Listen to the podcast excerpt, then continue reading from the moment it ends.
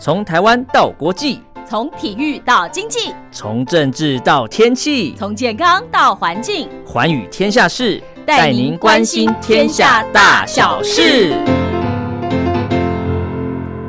收音机旁的听众朋友，大家好，我是陈燕，又到了礼拜四、礼拜五喽。早上的七点到八点，晚上的十点到十一点，我们在空中共度一个小时。礼拜一、礼拜二呢，是由茉莉所主持的《听心灵在唱歌》；礼拜三是黄轩的《宝贝宣言》；礼拜四啊，礼拜五啊。就是陈燕了，对我们来关心一下哦，可能国际的，可能两岸的，可能你不知道的，包括一些健康的讯息，一些国际的大小事。当然，不见得所有的大小事我们在今天这两集节目里面都听得到，但是我会尽量哦，将一些杂志啦、报道啦、周刊所刊登的一些评论文章呢，跟听众朋友做介绍。也欢迎收音机旁的听众朋友锁定每个礼拜四、礼拜五的这个时段收听陈燕制作。主持的《寰宇天下事》，那么今天节目一开始为您播出的是潘玮柏演唱的《致青春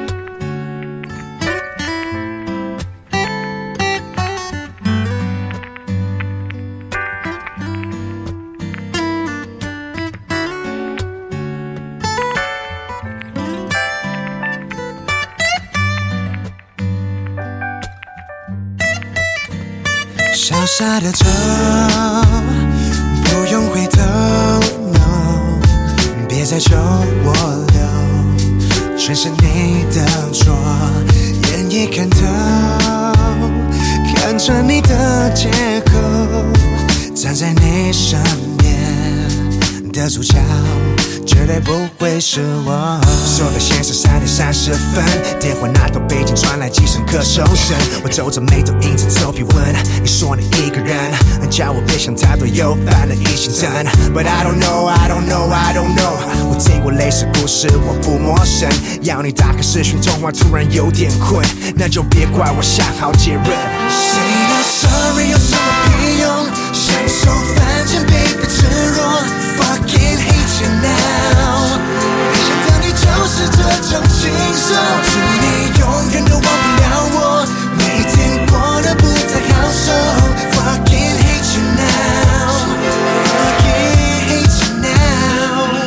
Every day, every day，你说我关系不够，那当我想要牵你手，你总是抽手。回着别人简讯，却是永远大笑容。再看看发来讯息那位是哪条狗？哦，对了，好几件 T 恤从来没穿过，而不是我的气味，你的气味，那谁穿过？而脖子有点红，别憋着烂理由。拿着手机不是我的，为何在床头？小小的愁，不用回头，no，别再求我留，全是你的错，眼已看透，看穿一堆烂货。如果回头，也是摆在我你脸上头。Say not sorry 有什么屁用？享受反正 baby 赤裸，fucking hate you now。没想到你就是这种禽兽，祝你永远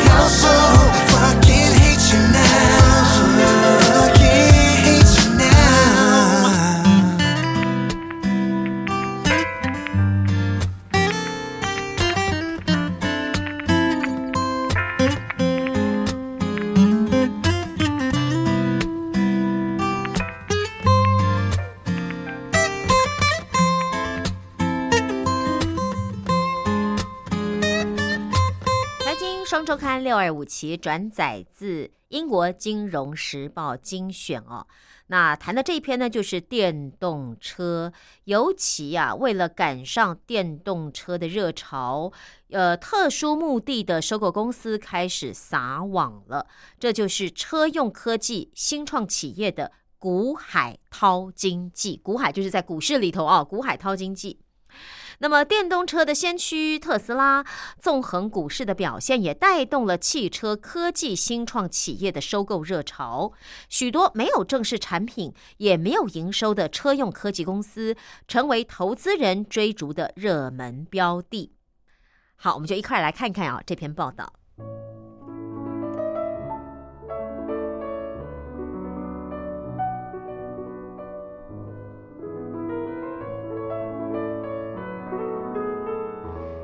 汽车科技初创企业透过勾勒梦想，纷纷撑杆跳进了美国股市，至今已经累积了将近六百亿美元的市值。而这些企业之中，有些甚至连一美元的营收也没有，有些则连正式的产品也没有。二零二零年，电动车是特殊目的收购公司啊，简称 SPAC，丰货的狩猎场。那么这些空壳公司啊，透过向投资者筹资，再利用筹集的资金来购买其他的标的公司借壳上市。去年股市从三月的新冠肺炎疫情引发的崩盘中恢复过来之后，蓝筹股共同基金、股权私募公司和散户投资人纷纷将资金投入到 SPAC。SPAC 经常收购市场上雄心勃勃但可追踪记录寥寥无几的公司。随着技术逐步颠覆了传统的汽车产业，投资者争先恐后的寻觅相关猎物，不管是电池的制造商、其他形式的储能制造商，或是一些人认为是无人自驾车开发关键的光学雷达感测器开发商，想买到潜在赢家。可是。根据英荣的《金融时报》分析，去年哦，透过 SPAC 上市的九家科技公司，二零年收入仅有一点三九亿美元。这其中还包括由比尔盖茨和福斯汽车支持的电池公司、氢能卡车初创公司尼古拉，以及光学雷达公司等等哦。这还包括这些知名的喽。那么，对于已发行初始股 IPO 传统方式募资的科技集团来说，市场在过去十二个月炙手可热。但是 SPAC 啊，再说一次，叫做特殊目的收购公司，他们借着跟目标公司合并的借壳上市流程，就非常像在走并购之路。银行家跟律师表示，传统的 IPO 方式流程中不允许做未来的财务预估。而 SPAC 方式却不受此限制。市场上主要的有九家汽车科技公司都宣称，在二零二四年的营收可以达到两百六十亿美元。而这个特殊目的的收购公司，经常理直气壮的为他们超标预估的数字在辩护，就扬言说，像是电动车啊这些潜在市场，就算是抢的很小的市占率，也会获利可观。而且根据对未来收入的预测进行的估值，其实是非常保留。不过，巴克莱全球并购业务主管波斯特纳克说，SPAC 的模式跟传统的 IPO 之间呢，其实存有监管套利之嫌。哎，怎么说呢？他说啊，因为在围绕在这种特殊目的收购公司的组合的行销过程中，你可以讨论预测或者前瞻指引。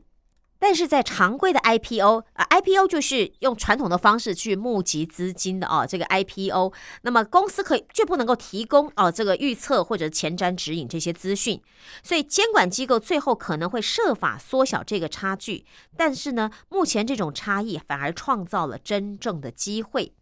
让资金可以涌入这项产业。不仅仅是这些财务预测的空白支票，更是看好电动车在将来啊会无所不在。市场研究公司 IDTex 预估呢，到二零四零年，全球汽车市场中百分之八十会是电动车，而福斯汽车跟通用汽车这些重量级的车商也相继投资数十亿美元来开发自己的车款。好那就算是电动车哦，它已经是大势所趋了，可是也不会是一夜之间所发生的。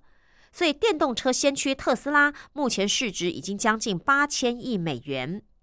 纵横股市的表现固然撑住了投资人对汽车科技集团的狂热，但专精于支援高风险初创企业的投资资本家呢，却警告哦，这个投资人这当中还是有潜在的危险的。旧金山创投公司的合伙人塞西说：“哦，如果你预测你的第一笔收入是在二五年的话，你就必须根据一个还没有影的产品建立出一个模型来，但是它困难重重，所以这也是你需要创投资本家的原因。而源自于史丹佛大学所发布的数据显示，哦。”它在固态电池技术上的各项进步是可以改善电动车的行驶距离，而公司的市值去年一度超越了福特和菲亚特克莱斯勒两家汽车公司，但预计到二四年才会有营收，之后呢，这三年也不会有获利。好，这个名词呢，应该是念成 QuantumScape 啊。对不起，呃，这个陈燕英文不太好，但是我告诉大家，它应该就是个固态电池。好，那这个固态电池的上态时间非常短，也凸显出投资人面对的波动性。它曾经随着需求浪潮高涨的时候趁势攀高，公司股票在去年十二月底达到每股一百三十一美元的峰值，是 SPAC 一般公开上市十美元股价的十三倍。可是呢，它的股票后来就从高峰暴跌百分之六十。可是这家公司呢，QuantumScape 却没有发表任何的评论哦。好，那么根据一位曾经参与过许多 SPAC 交易的华尔街资深律师说，散户投资者的热情一直是汽车科技产业的狂热主要特征。他说，如果交易策略是我知道会有输家，但是我一网打尽，通通买进的话呢，哎，总会有赢家的哦。那么这就不算是一个疯狂的投资策略，因为毕竟不是所有的电动车公司都能够存活。市场上了，到底还是僧多粥少。像尼古拉呢，就是散户投资人遭殃的标的之一。尼古拉是一家美国电动车卡车啊的初创公司，也是投资热潮的早期受益者。尼古拉的股价在去年六月见顶之后，九月份就暴跌了。暴跌前呢，放空的新登堡研究公司还说啊，尼古拉是一个复杂的骗局。可是九月下台的尼古拉创始人米尔顿却否认有任何不当的行为。所以尽管这个股价的震荡波动大，但我个人认为啊，心脏不好的人不要随便的乱投资。为什么？因为它这个震荡不是你能够抓得住的。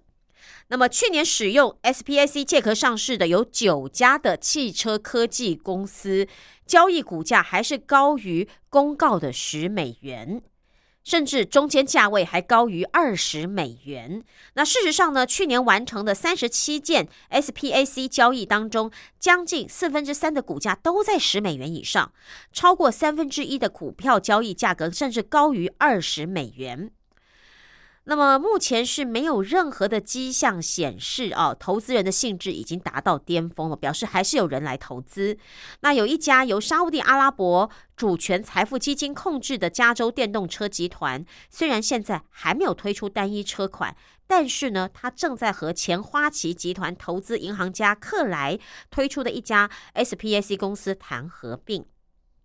不过，一位专门卖股票销售的资深银行主管就警告说了，这是无法持续的，因为到了某些时刻，事情会趋于常态化。投资者现在是盲目的在买这些东西。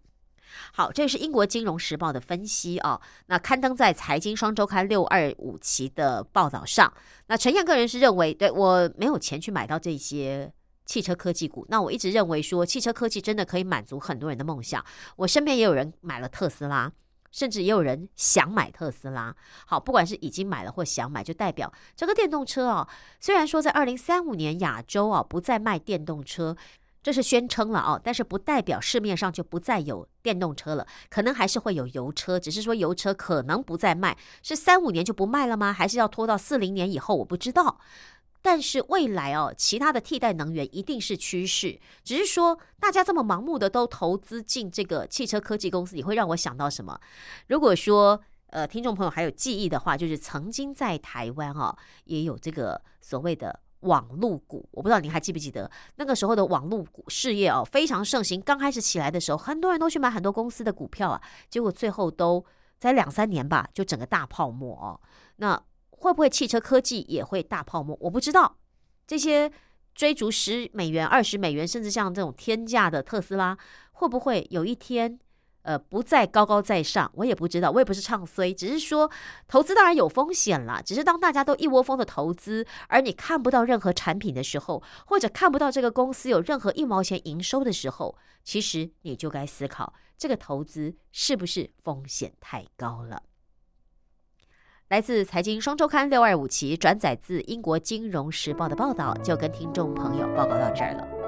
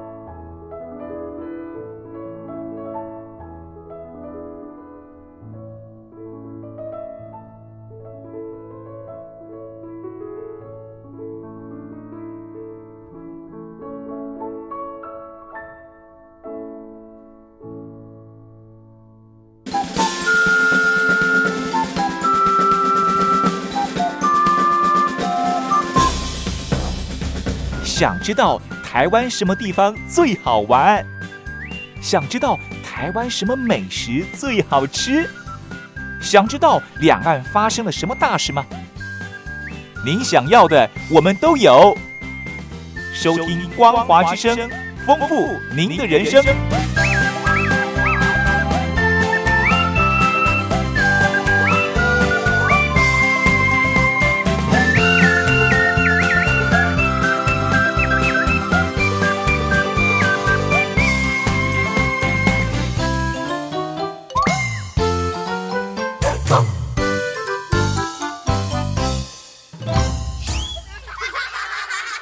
你知道昔日被抓的台湾白帽骇客哦，如何当上了亚马逊的资安总监呢？十多年前，当陈浩维被刑警带回警局做笔录的时候，或许从来没想过，抓他的刑警会邀请他回来演讲，分享骇客的经验。这就是电影《神鬼玩家》的资安版嘛。而这位少年骇客如何一步步的充实自己，当上世界最大电商亚马逊的资安主管，还积极回台贡献呢？这是未来领袖陈浩维的故事，一块来听听《天下》杂志的报道。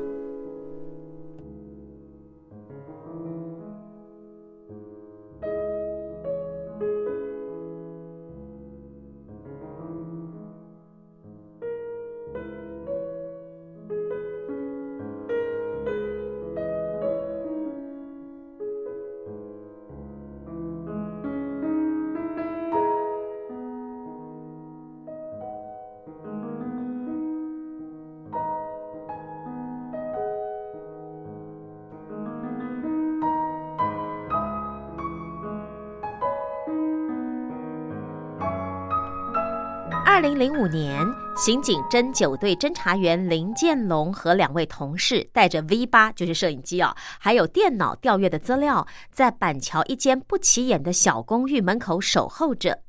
而一位穿着格纹衬衫、卡其裤的年轻人一出了门，牵起了他的野狼一二五。有一位刑警就上前跟他说：“陈浩伟，你知道为什么我们在这里吗？我们埋伏了半年，就在等你犯更大的案件。”结果这句问话把陈浩维这个年轻人一脸震呆了。其实之前呐，针灸队就接获了一间非营利组织的报案，说有一位骇客打电话说你们的网站有漏洞，就公司没有理他，结果网站就被改成韩文、阿拉伯文等各种奇怪的语言。那林建龙呢，就循线查到了陈浩维进到他的房间搜证的时候，只看见一张单人床紧邻着电脑桌，桌上摆满了厚重的教科书、参考书，还有各式各样的电脑书籍。最醒目的是在小小的电脑桌上方，用银灰色喷漆狂放的喷上斜体英文字 “Nozaki Studio”。Nozaki Studio 是少年陈浩维架设的网站，取名是结合他在日求学的时候所住的地区，加上日本摇滚歌手尾崎峰而成的。网站收录国际网络趋势，提出各种资安看法，还放了一张日系风格的侧脸照。其实他当年哈陈浩维就已经在骇客圈小有名气了，还有自己的骇客代号。而当时的针灸队队长、现任永丰金控资安长李向成，他就说啊，他对陈浩维的第一印象是，这是一个很热、善良、很热情的孩子。那他是用骇客的技术去看别人网站的弱点，有一点像，就是说很热情的想要证明对方家的门锁很糟糕，所以就拿了自己的钥匙撬开人家家的门，哦，证明你家的门锁很糟。但其实这是无故入侵，是违法的。所以李向成和林建龙就把陈浩伟给训了一顿。但是呢，他也特地去说服这个受害的组织不要提告，要给年轻人机会。所以陈浩维非常幸运的没有留下任何刑案记录。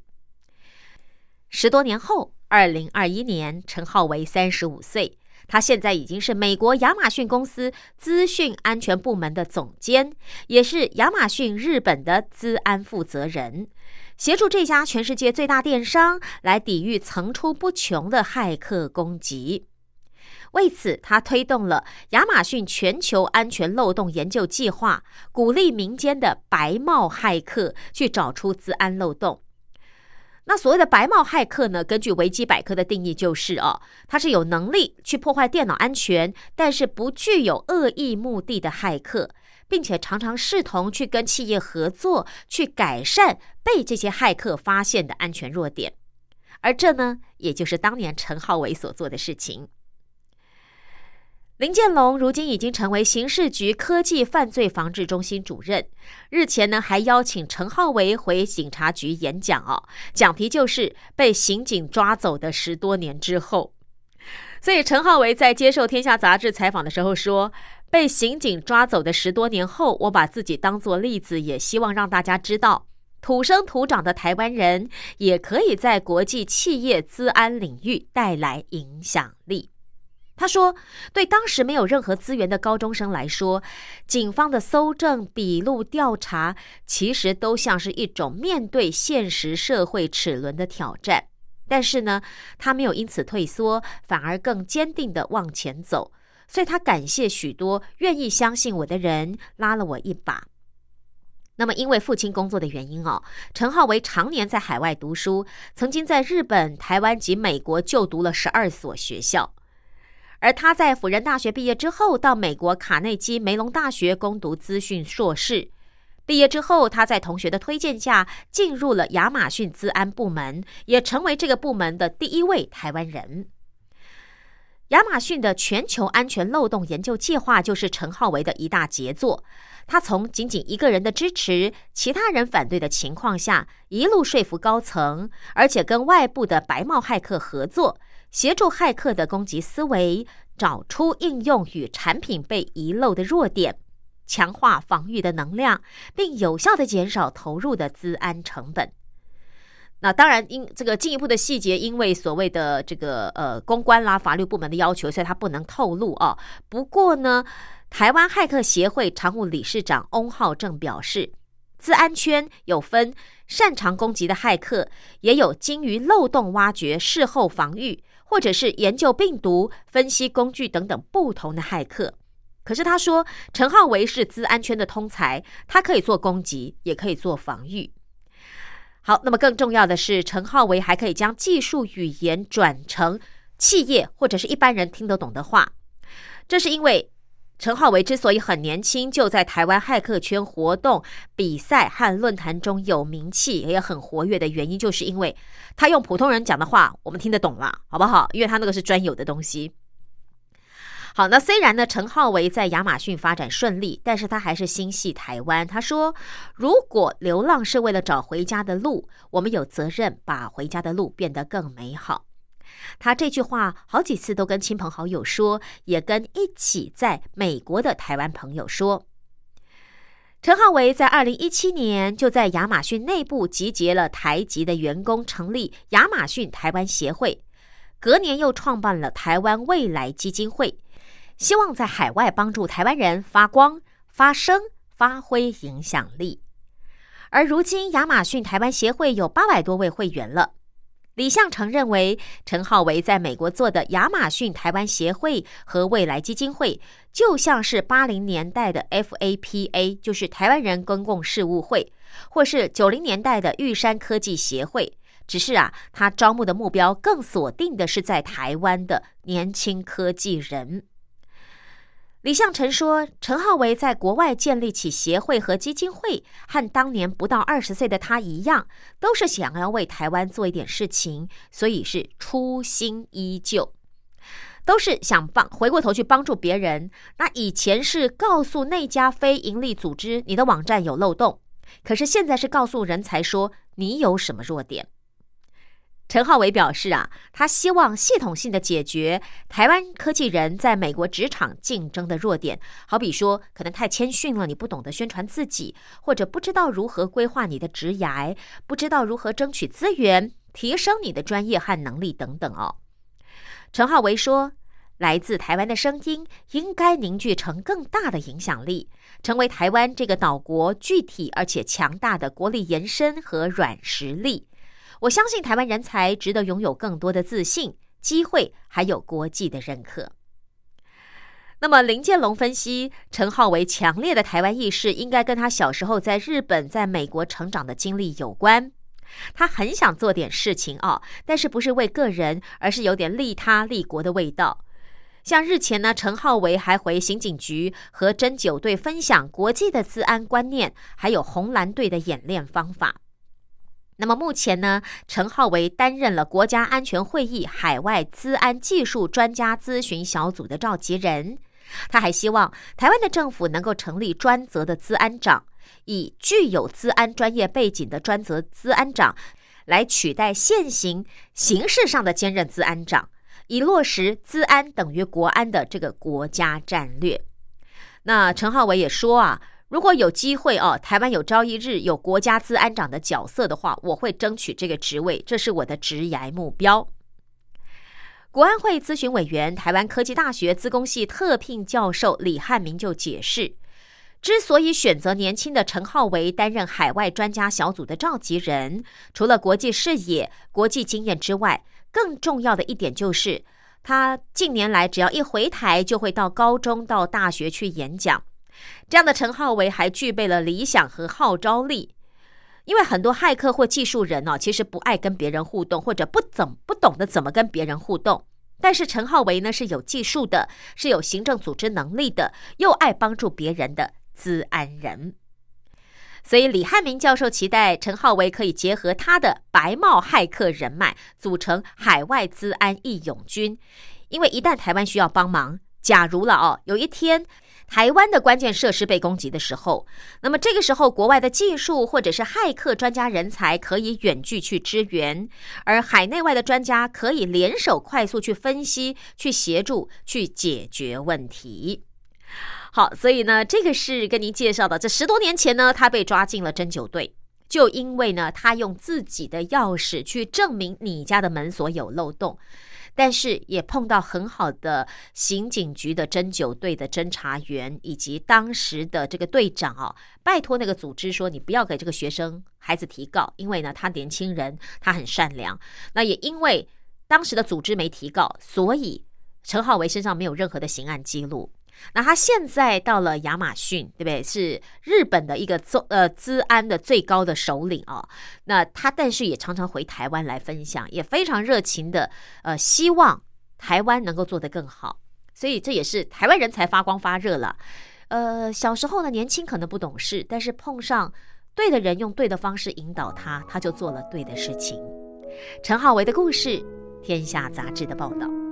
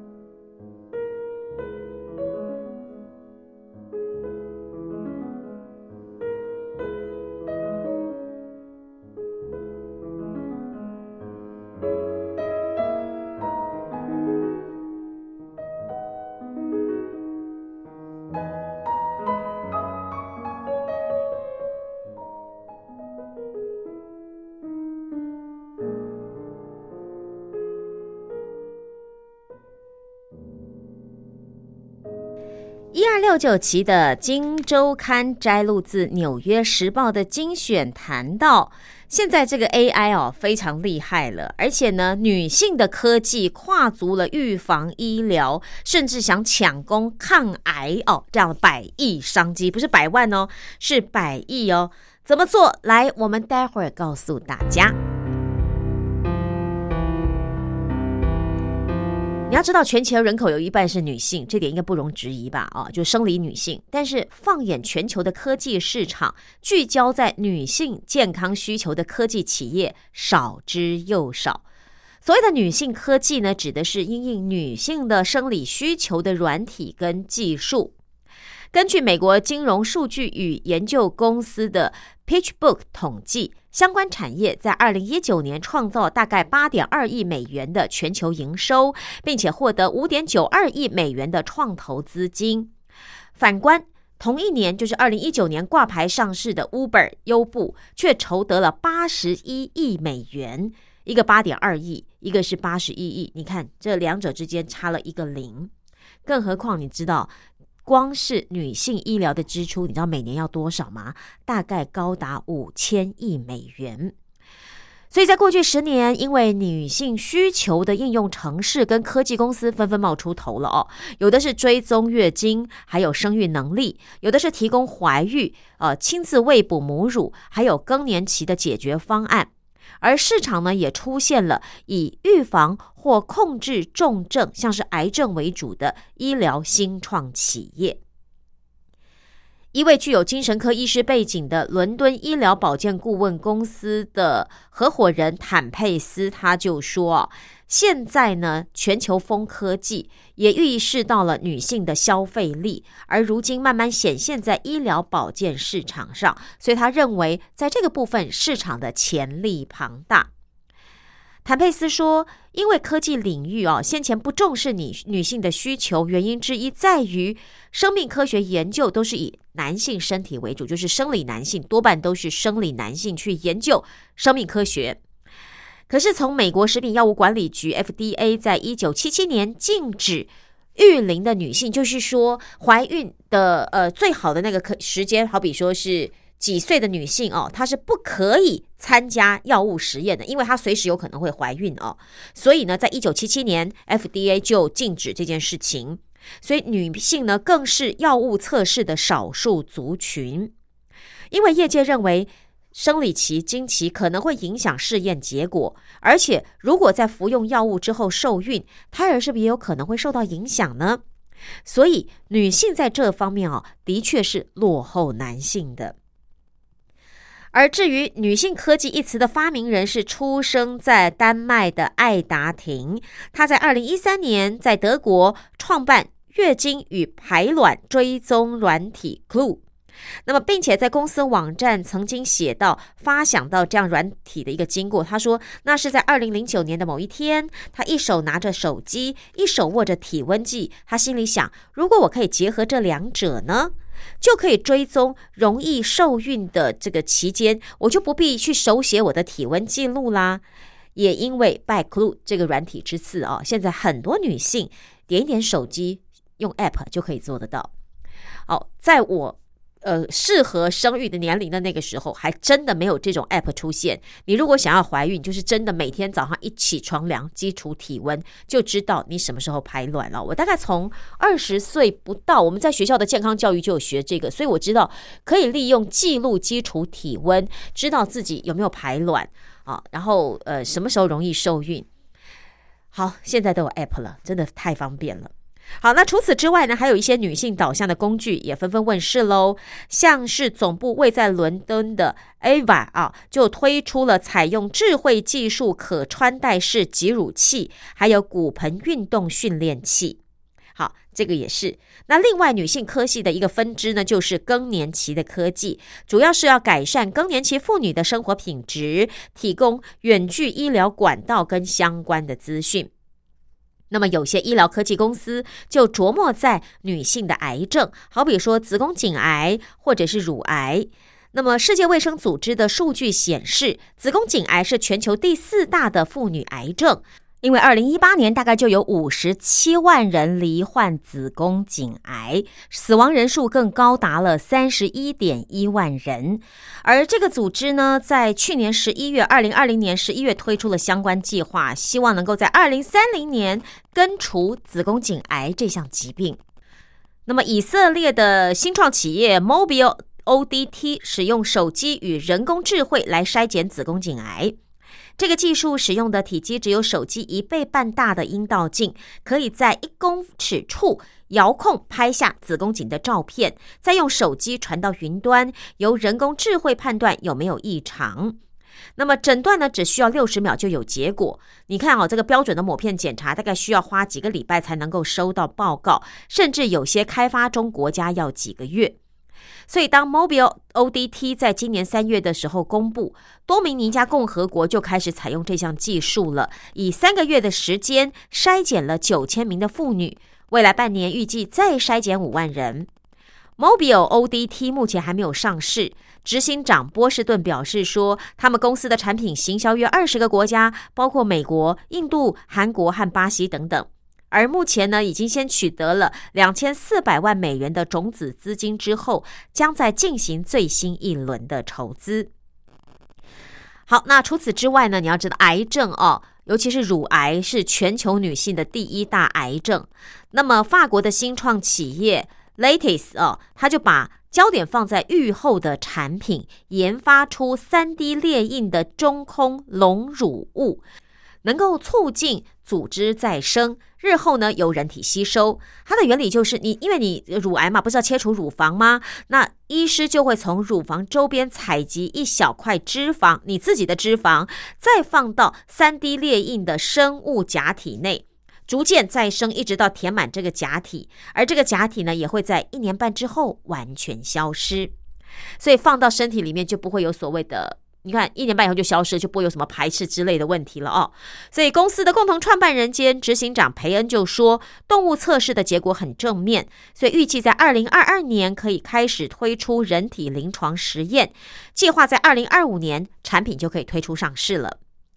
波士顿认为女性科技的前景正面。因为医疗科技很少有像现在这样的市场领域，开发程度低，蕴含了庞大的成长潜力。当然，数据预测也证明了这一点。根据美国的研究策略顾问公司在去年三月的报告，女性科技营收到二零二四年预计可以达到十一亿美元，大概就是新台币三百一十亿元。那么这一位在乳癌预后产品公司的执行长培恩就说了，女性科技市场要成长茁壮，必须要有更多的科技公司提供女性导向的产品，而不是说只以健康应用城市来抢市场。他说这样子对医疗保健市场并没有增值作用。他说啊，像法国医疗科技公司哦，Ending 就是一个很好的例子，因为它旗下的产品能够及早诊断子宫内膜异位，而且控制病情的效果很好。他说，也因为是过去十年拜 Me Too 还有其他的运动所赐，各界越来越倾听女性的声音，也有越来越多的女性执掌企业跟投资基金，所以未来十年甚至十五年内，新的世代逐渐崛起，市场的态势会有更大幅度的转变，而女性科技会更进一步的抬头。那因为做这个呃乳癌哦，它的是一个全球女性癌症第一名嘛，对不对？所以会有一个乳房癌症的筛筛检哦。它这个检查其实就是要用那个机器去挤压你的乳房，然后用摄影的方式去拍照。其实每次检查都很不舒服。那如果说能够发明这些 app 啊，可能用最简单的方式，然后让我很快的可以去。因为现在是预后嘛，哦，对不对？那如果说可以有之前的预防的这些 app，包括像子宫颈癌啦、乳癌啦，或者是女性的一些需要，比如说更年期啦，这这每个人都会碰到，对不对？或者是说像刚刚我们说的排卵这些，呃，算受孕的日子等等啊，这些如果能够呃很快的透过 AI 来帮助女性朋友的话，那我相信啊，这个会是一个很庞大的市场。那或许就像我们刚刚前面说的，因为过去育龄的女性是不能参加药物实验的，怕影响这个，因为经期哦会影响这个用药的结果，也有可能你怀孕了也会影响到胎儿的健康，所以女性很早就被变成是这种呃少数啊不被重视的，尤其在药物这方面哦，所以当然会被研发的相关科技也少。那后来的 AI，你说很多都是跟修图有关，变得更漂亮哦，啊这个也。是追求美是一一定的嘛？可是未来，尤其现在已经开始有人在做，那未来我相信是更多的科技公司可以投入到这一块。那女性的科技呢，可以有跨足预防医疗的话，真的是有百亿的商机可以期待的。好，这篇是《纽约时报》的精选哦，一二六九期《金周刊》的转载报道。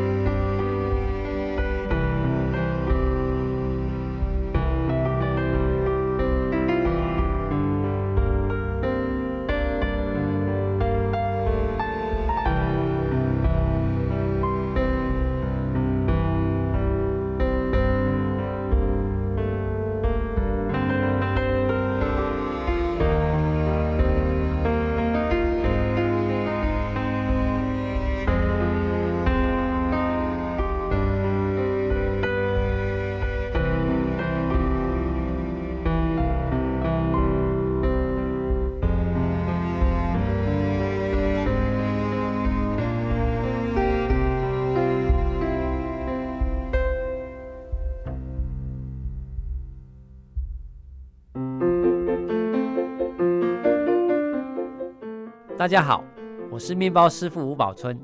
陈燕主持的节目就像好吃的面包一样，越嚼越有味道，越听越好听哦。天天收听光华之声，帮你掌握幸福人生。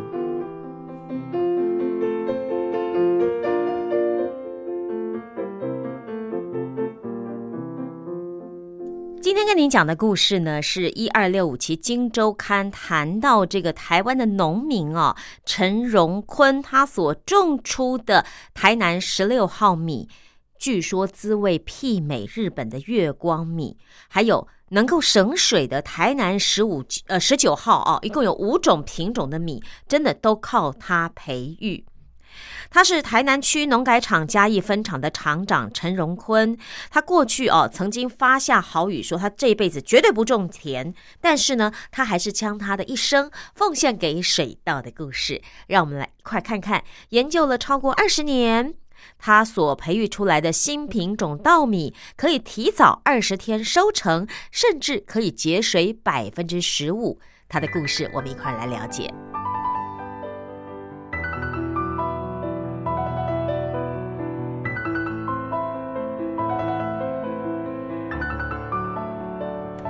金周刊的记者带领大家到了台南区农业改良场嘉义分厂哦，这也是台湾稻米品种的露天实验室。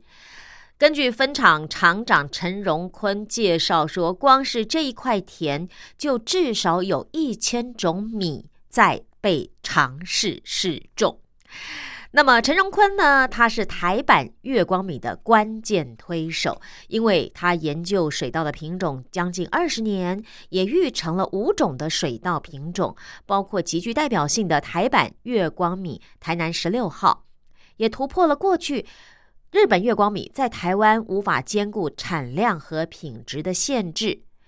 除此之外，还有历时九年，透过分子标志技术，也就是好像有点这个人类医学的基因选拔哦，用于农业上，就可以将品种里的目标基因选出来分群，而最新育成的稻米品种台南十九号。那么台南十九号啊，除了栽培的天数。比目前面积最大的台南十一号最多可以缩短二十天，而且可以节省稻田灌溉水量的百分之九到百分之十五，而且还有什么呀？偶尔就是那个芋头的香味哦。那它每公斤的价格是一般米的两倍。那预估呢，今年的种植面积可以达到两百公顷，会是台湾特色米的新宠，就是台南十九号。陈荣坤解释说：“以前你要等到水稻长大才能够观察它的产量，还有它能不能抗病这些特性。可是现在用这样的一个技术呢，就可以从苗里头哦取它的基因来看。如果它没有目标基因的话，哎，我们根本这个米就不会种。也就是说，你不要花时间去种这个没有目标基因的米，那长大你也就不会失望了，你也不用花时间。”好，那记者问他说：“那你是怎么会跟水稻有渊源的呢？”陈荣坤说：“啊，他说小时候他非常讨厌水稻，因为寒暑假他都要下田帮忙，觉得痛恨哦。当时就想说，这种苦哦，我以后一定不要碰，我这辈子不要再回来种田。所以，他虽然对于从水稻的育种啦、种植啦到收割，其实都不陌生，但是他从来没有想过他要从事农业啊。”可是没有想到，他又 后来因为念书念得太辛苦，就选择读专科。哇，这一选择读专科呢，就好像命中注定一样，他的大半人生都和水稻为伍。陈荣坤说，因为他没有考上高雄工专，就留在嘉义农专，结果呢，反而把北中南的农业学校都读了一遍。所以他就是这个硕士班在台北了哦。他的硕士班的指导教授现在是台大农艺系名誉教授郭华仁的，呃，曾经传播给他的就是有机农业的理念。也因为这个理想呢，所以让呃陈荣坤就再重回农业的怀抱，栽进水稻研究。二零零四年，随着国道三号的完工，交流道的周边架起了路灯。那么，陈荣坤他曾经做过灯光对水稻生长的影响研究，他发现啊，路灯旁的水稻田有些品种有些品种哦，因为光照强嘛，旁边不是有路灯吗？哎，发现某些品种长得特别好。那么他就说，哎，其实日本的月光米到台湾种植哦，品质跟产量都表现比较差的原因，有可能就是日照长度的影响。所以这种培养台湾版的月光米，就慢慢的这种念头在他的心中萌芽了。他先花五年跟台大农艺系合作，培育出滋味媲美日本月光米的台南十六号，再花九年的时间，以台南十三号作为母本，台南十六号作为副本，培育出台南十九号。所以，当记者摊开了陈荣坤的这个笔记本哦，里头密密麻麻记录着每次栽种、配对、特性这样的资讯，并且他借着分子标志技术。来定位目标基因。好比说，他用机器将基因的特性分群，像是白垩米啊，所谓的白垩米就是米粒中比较不透明的部分。那受淀粉的粒排疏裂影响哦，它的在各个部位可以呈现，比方说腹白啦、背白啦、心白啦，就是那个米哦。好，那如果说你心腹白的话呢，可能对外观跟口感都会有影响等等之类的哦。就是去定位这个像白垩值的高低，还有什么样？这个米粒的抗病程度，所以他培育新品种，光是选定基因就需要一两年，再来试种，试种出完以后试吃，OK，确定品种之后还要花三年，送到台湾各地的农业改良场让农民试种，并且通过品质等检定啊，才能够完成新的品种研发。好，举例来说好了，就以台南十九号来举例。光是找出五个基因片段就要花一年，从台南十六号找出三个跟白垩值相关的基因，两个口感呢？哎，基因再放进十三号里头。他说，育种的过程在不断的回交，也就是说，呃，把子代跟亲本进行杂交哦，来加强杂种个体的性状表现。好，那再留下可能说我有抗病啊，或者有些某些外观或者口感特高。的这些不同类型的基因，再进行这样的一个呃杂交处理，再留下最好的高品质基因。好，那你说，哎，这样是不是就结束了呢？No No No，选定基因之后，你还没有结果，因为怎么样？因为他说水稻哦有四万个基因，超过四万个基因，所以就算只有百分之一的基因不同，可是呢，还是有不小的差异。他说：“你看嘛，就像同一个爸爸妈妈生出来的小孩就是不一样嘛，所以你就算取自同一株的稻米，口感也可能有差异。你需要分别煮来，分别试吃。”陈荣坤就说：“当时他就买了十几个电锅来测试，就选出了八个表现稳定的电锅之后，再将电流设计成串联，确定怎么样？每个煮米的电锅它的这个热度都相同，然后呢？”试吃完以后，选出最好的，对不对？然后他再把这个品种呢，花三年的时间送到台湾各地的试验所去试验、去试种，请农民试种之后，确定市场可以接受，并且通过了检定，才在一九年正式命名台南十九号米。至于曾经参与台南十九号育种的台大农艺系副教授林顺福就说。分子标志技术用在水稻品种的这个培育上，就可以找出控制不同基因的位置哦，这个是会比较有效率的。他说，像是台南十九号花了三年去选拔基因，就兼具了早熟、抗病、芋香哦，就芋头香味、芋香，还有月光米这些口感的优点，所以呢，很受到有机农民的青睐。呃。教授也说啊，林顺福教授也说，他说台湾有很多的水稻品种哦，所以像这个如果能够节省水啊，或者你的生长期短，其实就非常的重要。因为呢，在你种一期稻作的时候，容易碰到台湾的梅雨季啊，所以很容易发霉。在你种第二期稻作的时候呢，容易碰到有台风哦，所以啊，现在在台湾农业哦是讲究轮作的情况之下，如果你的米啊有这么多的特点，而且又可以省水，又可以早熟，又抗病的话，其实是真的比较受欢迎的。只不过这个。品种的培育看起来好像成果真的不错，可是陈荣坤就说，最担心而且最打击最大的是曾经不被市场接受的一日品种。所以呢，他除了在品种育成之后积极的来找米厂合作，向农民推广之外，更从消费者的需求来回推，做出差异化。所谓的一日品种就是 OK，这个就是上架吃完以后就没了，也人家也不会再想买啊，就是这个热头过就没有，因为不够好吃，或者是啊不够让农民觉得你值得再种。所以呢，陈荣坤就说啊，不管做任何的事情或者是研究啊，真的不一定是要做第一，而是要做什么唯一。就说你这个东西的品质是别人没有办法取代的，没有办法替代的，是唯一。那么现在呢，陈荣坤正在研究改良日本酒米的品种。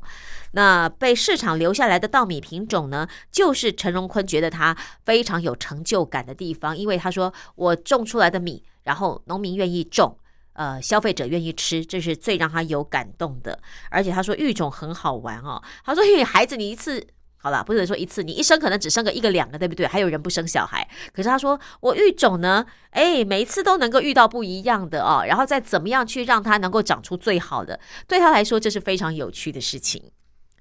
好，所以你看他花了二十年来研究哦，甚至他找出来的新品种交叉怎么。啊，用他们育种的方式培育出来的新品种的稻米，可以提早二十天收成，而可以节省稻田使用的水量百分之十五啊，真的是非常厉害。那台湾的农业也确实有这些研究人员在背后，慢慢的努力，持续的努力推广，才会有今天，让我们好吃的米啊可以继续的享用。金周刊一二六五期的报道，也谢谢这些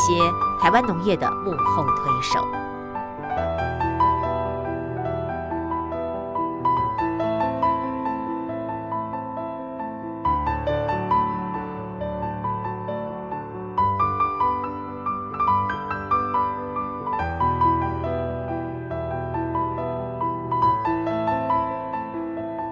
感谢您收听今天的《寰宇天下事》，我是陈燕，咱们下周见喽，拜拜。